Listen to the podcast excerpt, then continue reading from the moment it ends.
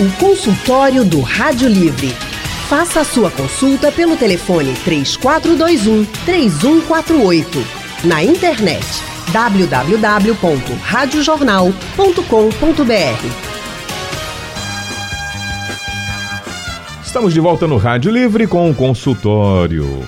Hoje vamos falar sobre os mitos e verdades na alimentação. Olha, a Organização Mundial da Saúde recomenda que a quantidade mínima de calorias que deve ser consumida por dia para mantermos o corpo saudável e forte é de 2.500 calorias. Mas tem muitos mitos que cercam a questão da alimentação, viu, Raul? Hum. Por exemplo, comer carne de porco. Você gosta de carne de porco? Eu gosto. Eu não sou muito chegada não, mas eu sei que é boa, porque eu já comi também. Mas tem gente que diz que faz mal à saúde. Eu não como por causa, não é por causa disso. Crustáceos. Você gosta de crustáceos? Gosto, adoro. Frutos e do mar. Crustáceos também adoro bastante. O povo diz que é o quê? Remoso. Hum. E aí? É ou não é? Vamos, Vamos saber agora. Com a especialista, né? Convidamos hoje aqui a nutricionista Fabrícia Padilha. Boa tarde, Fabrícia. Boa tarde, Haldane. Boa tarde, Alexandre. Seja bem-vinda. Obrigada. Xanda Fabrícia é uma nutricionista e coordenadora do curso de nutrição da Faculdade Pernambucana de Saúde. Ela possui graduação em nutrição pela Universidade Federal de Alagoas, com especialização em vigilância sanitária e qualidade de alimentos. Residência em nutrição clínica pela Secretaria Estadual de Saúde e mestrado em nutrição pela Universidade Federal de Pernambuco. Quer dizer, ela é sabida.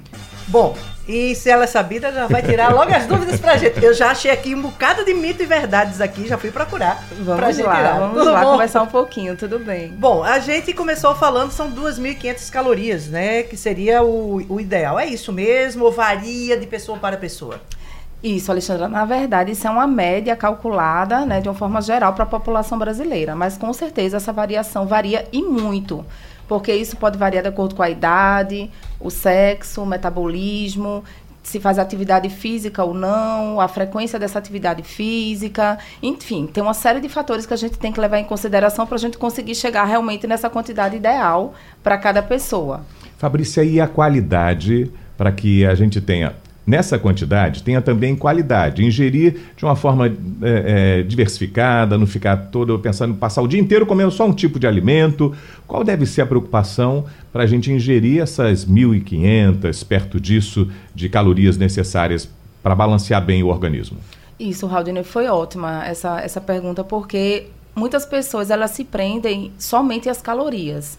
E a gente não pode só ter essa preocupação de quantas calorias por dia eu estou ingerindo. Hum. Eu posso, por exemplo, consumir 1.500 calorias, não cheguei nas 2.500, por exemplo, se fosse o meu necessário por dia, mas comi hambúrguer, pizza, refrigerante. Coxinha. Coxi... A, a, coxinha ainda é melhor do que o hambúrguer, né? É, Dependendo olha, de como ela então, for feita, porque ela é frita. Por hoje. Né? Porque hoje a gente tem as opções com massa de batata doce, assada no forno, Isso. empanada com farinha de linhaça, né? Então, assim, não necessariamente toda coxinha ela vai ser condenada, mas um outro exemplo, eu posso consumir 2.500 calorias e comer frutas, verduras, legumes, carnes magras, tomar suco de fruta. Então, assim, eu tenho uma alimentação muito mais nutritiva teoricamente com a quantidade de calorias maior do que o primeiro exemplo que eu dei, certo. né? Mas em compensação, em relação aos nutrientes, a qualidade da minha alimentação foi muito melhor. Mais saudável. Mais saudável, mais nutritiva, porque o, o, objetivo da alimentação é a gente ter o fornecimento desses nutrientes para se manter vivo e saudável.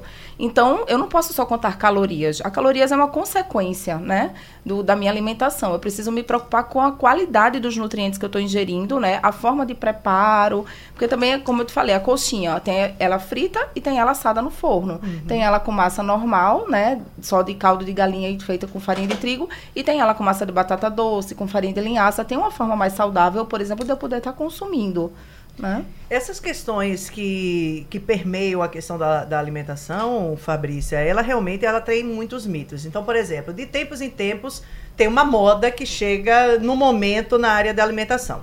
Então, por exemplo, hoje o glúten é o grande vilão da história. É verdade. E aí a gente pergunta, de fato, todo mundo vai ter problema com glúten ou não? Ou isso é um mito? Porque assim, é, pode ser que eu me dê bem com glúten e você não? Ou todo mundo tem que tirar glúten?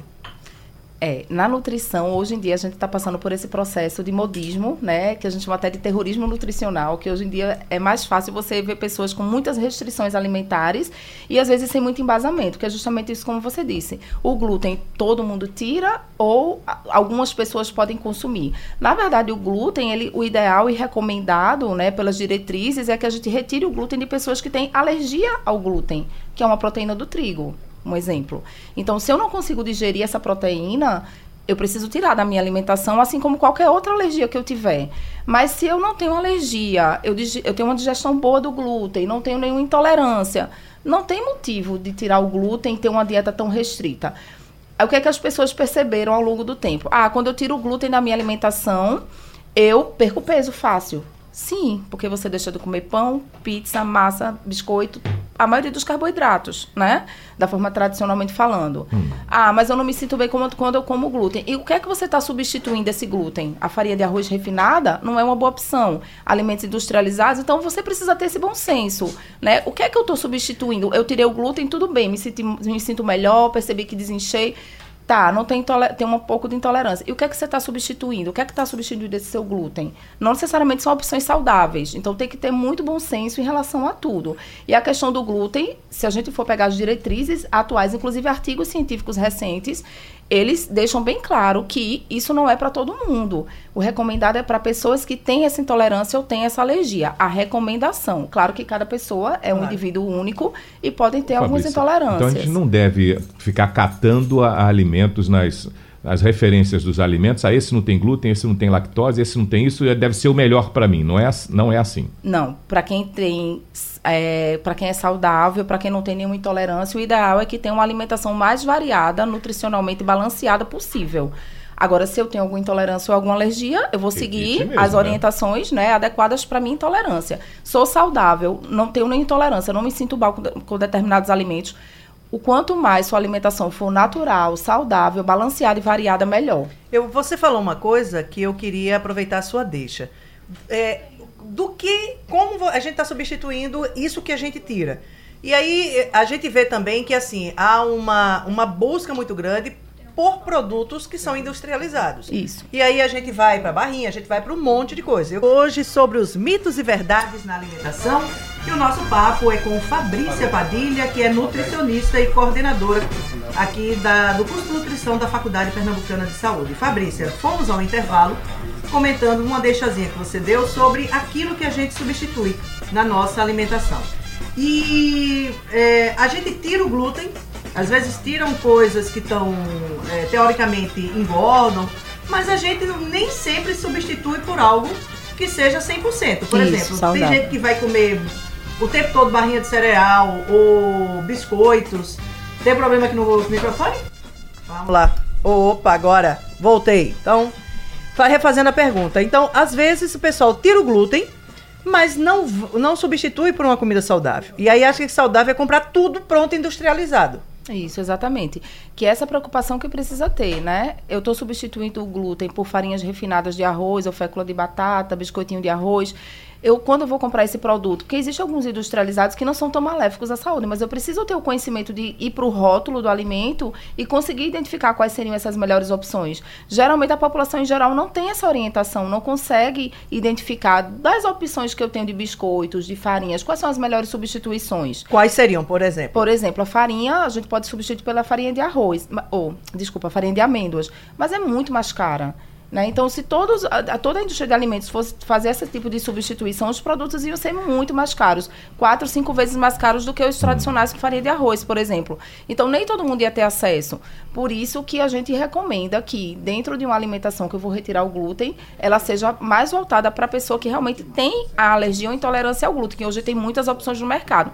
Para essas pessoas, realmente, eles não têm muita opção. Tem que ser o que tem disponível no mercado. Mas para quem não tem, né? Eu tenho como outra opção substituir por, por frutas para uma alimentação mais saudável e natural do que eu sempre alimentação lança, viva. Isso do que eu sempre lançar mão de biscoitos farinhas refinadas né e massas industrializadas. Fabrícia a preocupação de na hora do almoço principalmente que eu acho que para a grande maior parte das pessoas é a principal refeição né? A gente Sim. às vezes um café rapidinho é corrido para muita gente mas o almoço a gente para para almoçar e às vezes não consegue nem jantar bem mas o almoço é, é a refeição mais pesada Quais são os principais cuidados, então, que a gente deve pensar quando senta para almoçar? Que está diante quando há a possibilidade de um local que você tem diversidade ou quando prepara em casa. A conversa de que faça um prato bem colorido, é, é real ou é coisa para enganar a criança e fazer a criança comer um pouco é de tudo? É real, é real e a recomendação é essa mesma que a gente tenha um prato colorido, que a gente consiga colocar porções de salada crua, de legumes cozidos, mais coloridos possíveis.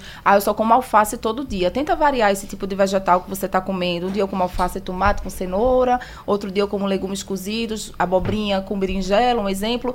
Tá variando essa, esse tipo de vegetal. Tem uma porção de proteína, uma porção de leguminosa que pode ser o feijão. O velho feijão com arroz é perfeito, né? Tem uma combinação perfeita. E a gente está sempre tendo essa variação com o prato mais colorido possível. Essa é a melhor recomendação que tem. A gente já tem algumas demandas aqui no nosso painel interativo.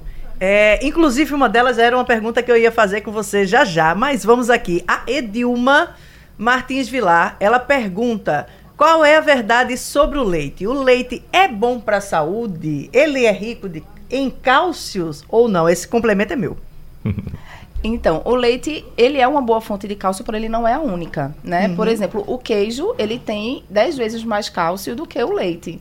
Para você fazer um quilo de queijo, você usa 10 litros de leite. Mas é uma fonte de cálcio que a gente tem na nossa alimentação. A questão se é boa para a saúde depende da procedência, do tipo de leite, de como você consome. Tudo vai variar, né? É, hoje em dia tem muito esse mito da questão da lactose, mas existem é, no mercado as opções de leite sem lactose, mas volto a falar que essa questão de sem lactose são para as pessoas que têm intolerância. Uhum. A intolerância à lactose ela não é uma alergia à proteína do leite, ela é uma pessoa que não digere a, lacta, a lactose do leite, que é o carboidrato do leite.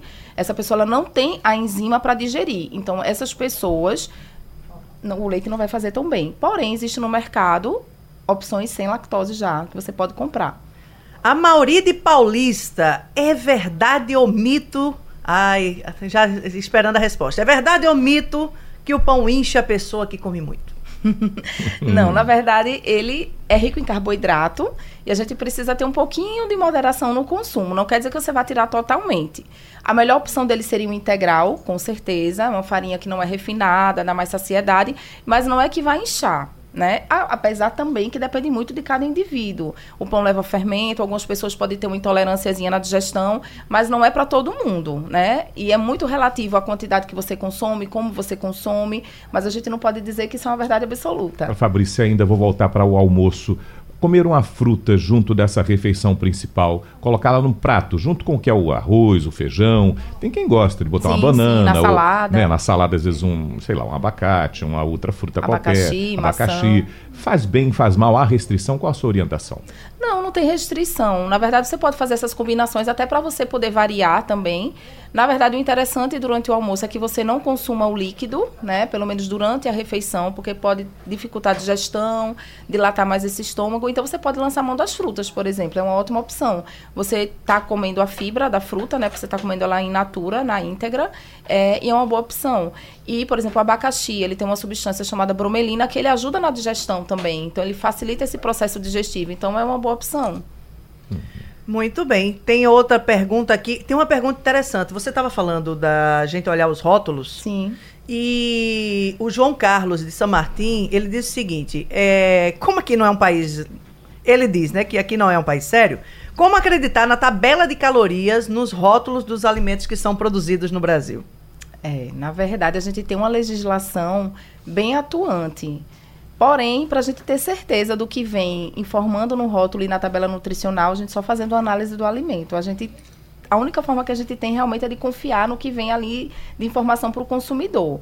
E a legislação brasileira é uma das mais atuantes em relação ao rótulo de alimentos. Porém, a gente não tem outra forma né, de não, não confiar nessa informação se não for levando esse alimento para fazer uma análise e poder ter essa informação mais com exatidão. Tem também a questão de horários. Essa questão do horário, da gente ter um horário regrado para a gente poder comer aquela horinha certa, isso também é mito ou isso é verdade? Isso a gente não consegue dizer ainda hoje em dia se é mito ou verdade, porque isso depende muito de cada indivíduo. Tem pessoas, por exemplo, que se sentem bem comendo de três em três horas Para mim, isso pode ser legal, eu posso me sentir bem, mas para outras pessoas, não. Ah, de três em três horas eu não tenho fome, se eu comer de três horas eu fico com a sensação de empachamento, então para você pode não funcionar. Ah, se eu tomar café da manhã e só for almoçar quatro, cinco horas depois, eu fico com muita fome, eu fico hum. tonto, tenho hipoglicemia. Então, isso a gente tem que ver realmente a necessidade de cada indivíduo e a realidade de cada um. O interessante é que você se alimente de forma moderada e não passar muitas horas sem se alimentar e quando for comer, comer em grande quantidade. Aí realmente isso tem uma sobrecarga não é interessante. E ainda tem aquele que gosta de comer de duas em duas horas, de hora e meia, hora e meia, né? tem uns a, a, que não param a boca. Não para a boquinha é. nervosa, né? Já pelo telefone participa com a gente o Jaziel de Beberibe. Oi, Jaziel. Boa tarde. Boa Alô? tarde. Pode falar, amigo. Vê bem, é, eu acho que até se eu tivesse um irmão gêmeo, eu seria muito diferente dele. Porque, vê bem, é, eu só me alimento três vezes ao dia. Agora, minha, minha, minha alimentação é o seguinte: é feijão com macarrão, essas coisas, de manhã, de meio-dia e de noite. Eu não, eu não lancho nada. Eu tenho 1,85m, estou pesando agora 71 quilos, mas quando eu era mais novo, pesava até 58. Então, estacionou nesse peso. Alguém diz que eu, eu posso estar desnutrido. Então, o que é uma pessoa desnutrida? Porque eu só como essas coisas três vezes no dia me deito na mesma hora que como, não tenho refluxo, não tenho nada e me sinto muito bem, obrigado. Muito bem, Jaziel. Vai então, Jaziel, é, é como, eu, é como eu acabei de falar, né? Essa questão da quantidade e da frequência que a gente come por dia, isso é muito relativo de pessoa para pessoa. Como você diz que come três vezes ao dia e se sente bem, né? Não, não tem nenhum refluxo, nenhum sintoma de desconforto, teu peso aparentemente adequado, né? Porém, o que eu recomendaria era que você pudesse variar um pouco mais essa refeição. Por exemplo, no café da manhã, tem uma porção de fruta, uma porção de leite ou derivados, se você não tiver intolerância à lactose, para você não comer sempre a mesma coisa nas três refeições: arroz, feijão, macarrão, carne, né, que você relatou. O interessante seria só variar mais esse tipo de alimento. Mas a fato de você comer três vezes ao dia, se você se sente bem e sempre teve essa rotina, não necessariamente você precisa mudar essa frequência. Mas esse tipo de alimento, complementando a pergunta, é, está nutrindo ele de todo, de tudo que ele precisa? E só esses alimentos? Em relação às vitaminas e minerais, ele precisaria de porções de frutas, de legumes, de verduras, de saladas, de frutas, né? Que você poderia tomar, por exemplo, ter a fruta no café da manhã e no almoço colocar uma porção de legumes ou salada crua, por exemplo exemplo, para poder ter um aporte maior de vitaminas e minerais. Porque é só arroz, feijão, macarrão e carne, ele não vai te dar todo esse aporte, principalmente de fibras também. Vamos para Candeias. A Verônica está conosco na linha 2. Verônica, boa tarde. Oi, boa tarde. Eu não sei se o, o que eu vou falar tem a ver com. Eu cheguei agora e estava falando o tema sobre alimentos, né? É que hoje eu recebi um vídeo meu zap, esse vídeo mostrava o cara abrindo. Verônica, deixa eu te pedir para você tentar falar um pouquinho mais alto, que a gente não está quase se ouvindo. Aí o, o, hoje me mandaram um vídeo com um rapaz abrindo uma caixa de leite, dessa tetra parte, né? Aí a, na caixa de leite estava na, eh, na validade, uma caixa de leite toda lacrada com 12 leites. E no caso ele mostrava o que a, as indústrias estão fazendo. É que assim, tinha o leite embaixo ele vem com. na, em cima era a data de validade, o lote, essas coisas. E no fundo da caixa vinha como se o leite estivesse sendo reciclado. Ele disse, ele mostrava assim, que tinha, um, tinha um rótulozinho com os quadradinhos coloridos, certo? E esses quadradinhos coloridos significava que o leite tinha vencido a validade, voltava então, Desculpa, eu vou te interromper que não está dando para ouvir bem a sua ligação. Ela está falando sobre adulteração de leite, né? Ela está falando de alguma informação que vem na caixa do leite. É, é segundo isso? ela, tinha uns quadradinhos que é, estaria relacionado com a possível leite teria sido vencido e teria sido reembalado para ser vendido novamente. É isso? Verônica, é, porque a gente Verônica. já perdeu o contato com ah, ela na tá. linha. Mas era sobre é, isso que ela estava falando. Já, já teve algum tempo atrás, não sei se é esse caso que ela está falando, de umas, uns vídeos que circularam pela internet em relação a essa questão de umas informações que vinham no fundo da caixa. Isso. Mas ele não tem a ver com a questão do tipo do leite ou da adulteração do leite, e sim hum. com o tipo da embalagem que é utilizada, como se fosse um hum. código que a indústria tem para identificar aquele tipo de embalagem. Não sei se é esse caso que ela está relatando, okay. porque são muitos casos que circulam na internet, mas eu me lembro desse caso que era isso. O Fabrícia, um alimento que é muito prático, é, acessível também a grande parte da população, e que passou um bom tempo sendo um vilão que nos podia consumir mais do que um ovo por dia, porque o ovo aumentava muito o colesterol, e de algum tempo para cá parece que as pesquisas demonstraram ser diferentes, e que é muito fácil de se consumir, né? E acessível. O ovo deve ser consumido ou pode ser consumido diariamente e mais de um até? Isso, Haldane. O ovo ele exatamente o que você falou. Muito tempo ele foi o vilão, mas ele pode sim ser consumido. Ele é um alimento muito nutritivo. A gente só tem que ter cuidado com a forma de preparo, né? Não pode só consumir frito. E quando for fazer um ovo mexido, não colocar muita quantidade de gordura, de manteiga ou margarina, dependendo do que cada um utilizar. De preferência cozido, mas é um alimento versátil que você pode fazer muitos tipos de preparações. É nutritivo, então é um alimento sim que deve fazer parte da nossa rotina alimentar se recomenda que seja no máximo um por dia, ou dependendo da sua rotina é, histórico familiar, sei lá, de, hum. de, colesterol alto, se for o caso, se você tiver, é, no máximo um ou dois por dia. Né? Mas não tem problema em relação ao consumo do ovo, dependendo da forma de preparo. O Alex, aqui do Recife, no painel interativo, ele diz o seguinte: gosto muito de feijão, mas eu tenho deixado de comer, porque a fermentação não está fazendo bem a ele. Aí ele diz que já com feijão preto ou feijão macaça, ou macaçá, como o pessoal chama, fica, ele fica melhor. E aí? Isso, é uma questão de tolerância mesmo dele, né? Existe esse fato que a recomendação do preparo do feijão, no dia anterior você tem que deixar de molho por pelo menos 12 horas e quando for cozinhar, trocar essa água, né, para poder cozinhar o feijão. Porque é muito comum as pessoas terem essa intolerância na digestão do feijão, porque ele realmente tem substâncias uma delas é a estaquiose, que tem um nomezinho complicado, mas é um dos carboidratos que a gente não digere quando a gente não deixa de molho. Então causa flatulência, fica com gases, distensão abdominal.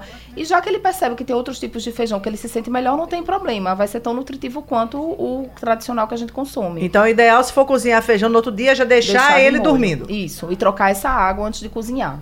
Tem Muito. pergunta aqui sobre macarrão e arroz, qual engorda mais? e se pode ser consumido tanto no almoço quanto no jantar. Estamos conversando com a nutricionista Fabrícia Padilha. Fabrícia, a pergunta que ficou do bloco anterior, o Flávio André de Maranguape 2 Paulista. Ele quer saber se entre macarrão e arroz qual que engorda mais e se há restrições ou orientação para o que é melhor consumir sem engordar tanto, na hora do almoço ou na hora do jantar. Então, na verdade, entre o macarrão e o arroz, eles são semelhantes, que ambos são carboidratos. O que vai fazer diferença entre eles é a forma de preparo. No caso do macarrão, o molho que você vai utilizar. Se você consome o macarrão com um molho de tomate mais natural, sem gordura, ele vai ser equivalente ao arroz. Da mesma forma, o arroz. Você pode fazer um arroz com muito, sei lá, um arroz carreteiro, por exemplo, né? Também não vai ser tão saudável. Então, depende da forma de, da forma de preparo e em relação a se é, de é, na hora do almoço ou à noite, depende da quantidade. Se você faz alguma atividade física à noite, por exemplo, você pode consumir um pouquinho mais de carboidrato à noite, é muito relativo.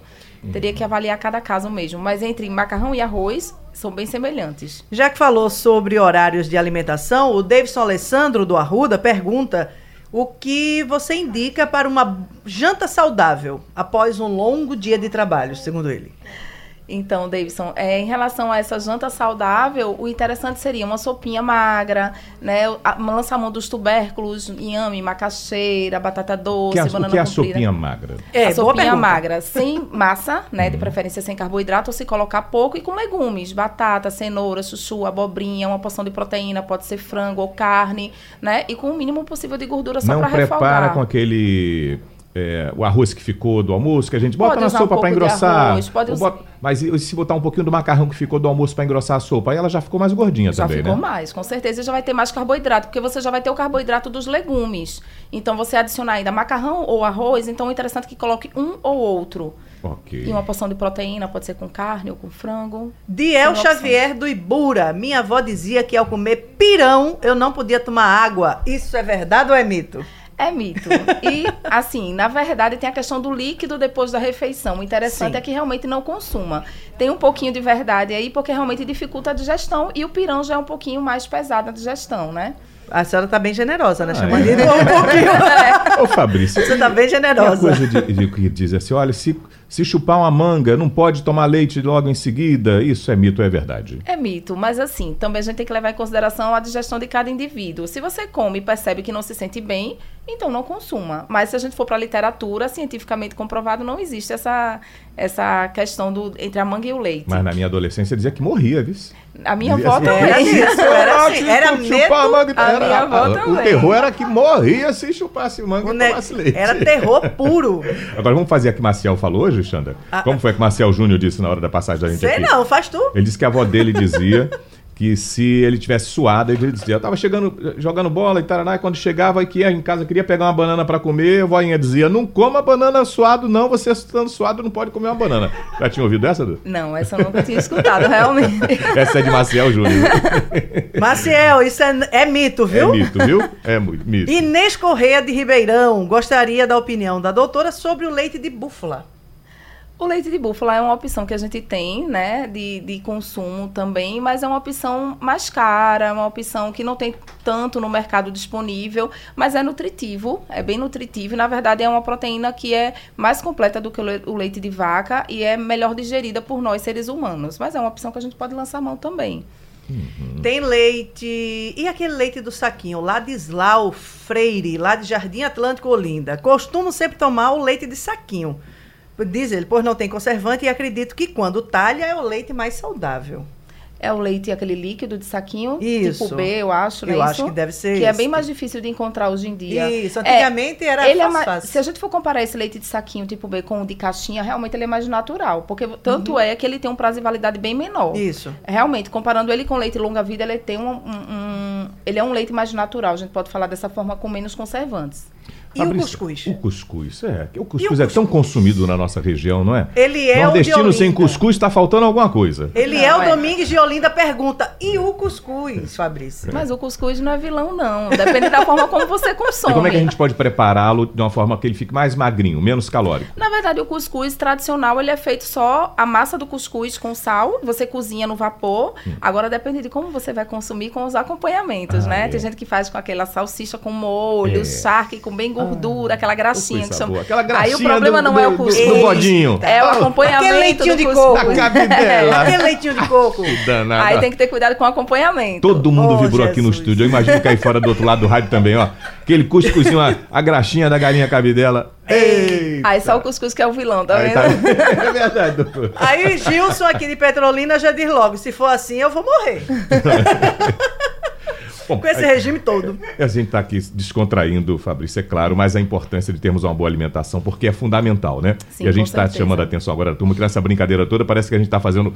E é um consultório. Então, a sua orientação enquanto especialista de que a gente tenha o cuidado da alimentação é fundamental, né, Fabrício? Para que a gente tenha a melhor qualidade de vida. Sim, com certeza. A alimentação, né, ela tem tudo a ver com a longevidade, ou seja, você se alimentar bem para você ter saúde, para você evitar doenças, né? E principalmente se você tem casos de diabetes na família, pressão alta, já é comprovado cientificamente que a alimentação é a base de tudo para prevenção de doenças. Então, você se preocupar com a sua alimentação, ter uma alimentação variada, equilibrada, balanceada, com o maior número de nutrientes e tipos de alimentos possíveis, evitar aquela alimentação monótona, rica em industrializados, excessos de frituras, alimentos que não vão trazer para a gente nutrientes, aquela questão de só se preocupar em contar calorias, esqueça isso. Ah, eu vou tomar um refrigerante zero porque não tem zero calorias, ao invés de tomar um suco de laranja.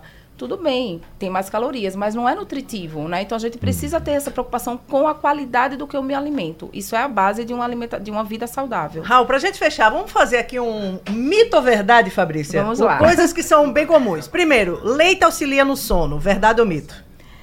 Depende. Verdade ou mito? É, pra quem tem refluxo não auxilia no sono, Ent- porque ele pode piorar a questão do refluxo. Beber sumos de frutas é melhor para a saúde. A, o- a fruta, eu falo suco, é, da fruta? Sumo. Ah, sumo. só o sumo sem adicionar Sumo. açúcar, com certeza. É melhor do que o suco, mas depende de como você vai consumir. Os adoçantes são melhor para a saúde. Mito ou verdade? Mito. Os óleos têm muito colesterol. Não tem colesterol. Óleo agora vegetal não tem colesterol. Do- dos adoçantes que a senhora falou, mas Sim. existem uma variedade deles no mercado, né? Qual é o que a gente deveria dar preferência a consumir? Hoje em dia existem opções mais naturais, que é o stevia.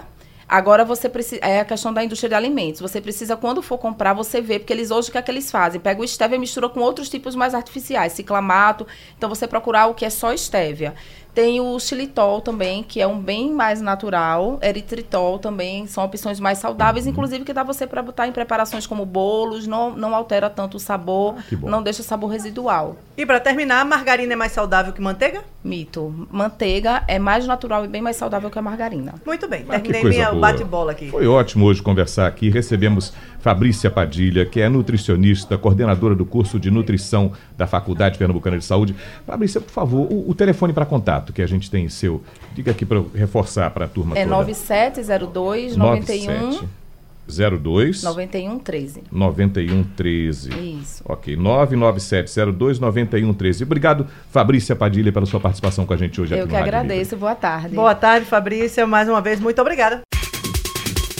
Sugestão ou comentário sobre o programa que você acaba de ouvir, envie para o e-mail ouvinte@radiojornal.com.br ou para o endereço Rua do Lima 250, Santo Amaro, Recife, Pernambuco.